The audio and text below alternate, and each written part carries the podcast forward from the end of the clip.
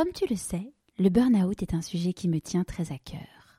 Sans mon burn-out, en 2019, je n'aurais pas créé Pourquoi pas moi. Toi aussi, tu rêves de rebondir après ton burn-out, tu rêves d'enlever ce brouillard, tu rêves d'avoir tous les outils pour ne pas replonger. Je suis tellement heureuse de t'annoncer que je viens de créer la solution pas à pas pour rebondir et transformer ton burn-out en opportunité. En moins de trois mois, tu auras confiance en toi, tu auras compris les vrais responsables, tu auras toutes les clés pour vivre la vie qui te correspond. Ce programme est finançable avec ton CPF et pour toute inscription avant le 18 mars, profite d'une offre spéciale lancement. Pour en savoir plus, rendez-vous sur pourquoipasmoi.co. Vous vous lancez donc euh, en tant que psychologue euh, avec euh, à la fois comme, comme outil le MDR et l'hypnose. Et en parallèle, vous lancez une école de formation. En 2015, en fait, que je l'année de mon divorce, en fait, dans ce moment-là, dans ce mouvement-là, eh bien, j'ai décidé de voilà de totalement en fait réaliser tous mes rêves et de saisir tout ce qui pour moi avait un écho et donc, du coup, eh bien, est arrivée euh, bah, cette idée. En fait, ça s'est fait de manière. Euh, enfin, par, une rencontre hein, aussi. Euh, donc, j'étais moi-même eh bien, à Paris, accompagnée donc, dans un institut de formation dirigé par mon cousin. Et donc, je l'accompagnais. J'étais en tant que superviseuse là-bas. Et puis, en fait, à chaque fois, je dis oui, il me faudrait faire quelque chose à Marseille pour que ce soit plus dynamique et tout, pas qu'on aille à Paris ou à Rennes pour se former. Et puis, des personnes qui souhaitaient se former aussi me disaient mais comment on peut se former? Et donc, euh, et finalement, on n'allait pas jusqu'à Rennes ou à Paris, et puis tomber dans des instituts qui n'étaient pas très sérieux, qui formaient eh bien des non-professionnels de santé. et puis un vrai sujet. Et, euh, hmm. ouais. Et puis qui abandonnait cet outil, qui disait ah non, qui était un bel outil d'accompagnement aussi au niveau thérapeutique.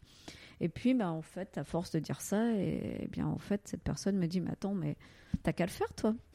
Et si tu le fais, on te soutient.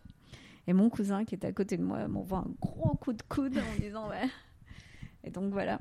Et c'est parti de là. Et comme en fait, je suis une personne qui aime beaucoup les défis, le défi de reprendre mes études, et eh bien là, le défi de créer cet institut de formation.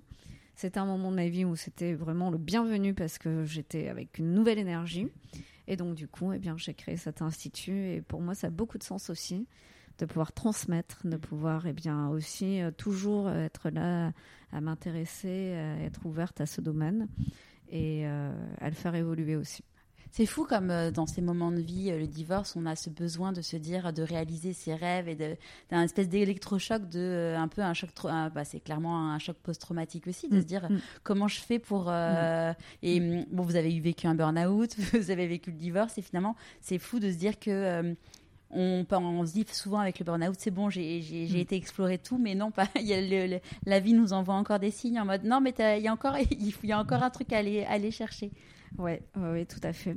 Alors, j'ai vécu dans, dans l'autre sens, d'abord le divorce, après le burn-out. D'accord. et, euh, et, effectivement, je pense que c'est des moments où euh, là, on touche des points en fait d'énergie, des ressources. Et je pense que dans ces moments-là, en fait, et d'ailleurs, en fait, souvent les créateurs hein, le disent euh, que dans la souffrance, on peut créer. Et eh bien, je pense que c'est très créateur cette période-là, et, et d'être ouverte à ça.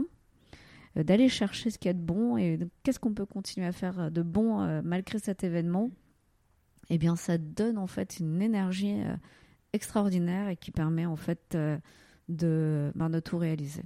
Parce que effectivement, on, a ce vécu-là et puis ça, voilà, ça te donne une expérience, une maturité et, et un vrai sens à la vie aussi. Pour soi en fait je pense que ça reconnecte à des choses. mm. ouais se dire finalement on était deux et euh, mm. on est on n'est plus qu'un et, vraiment apprendre à s'aimer euh, à s'aimer profondément. Oui mm. tout à fait. Et puis ben quand on est deux ben peut-être on s'autorise moins. On s'autorise moins parce que eh bien on laisse la place à l'autre surtout enfin le côté féminin euh, qui est en train de changer c'est très bien. Où on, on se dit, ben, ok, on apporte à l'autre, on fait grandir l'autre, et puis finalement, jusqu'au moment où eh bien, on peut un peu s'oublier aussi. Et puis, ben, quand euh, la fenêtre s'ouvre, on se dit, mais ah ouais, eh bien, je vais, euh, je vais moi aussi m'envoler.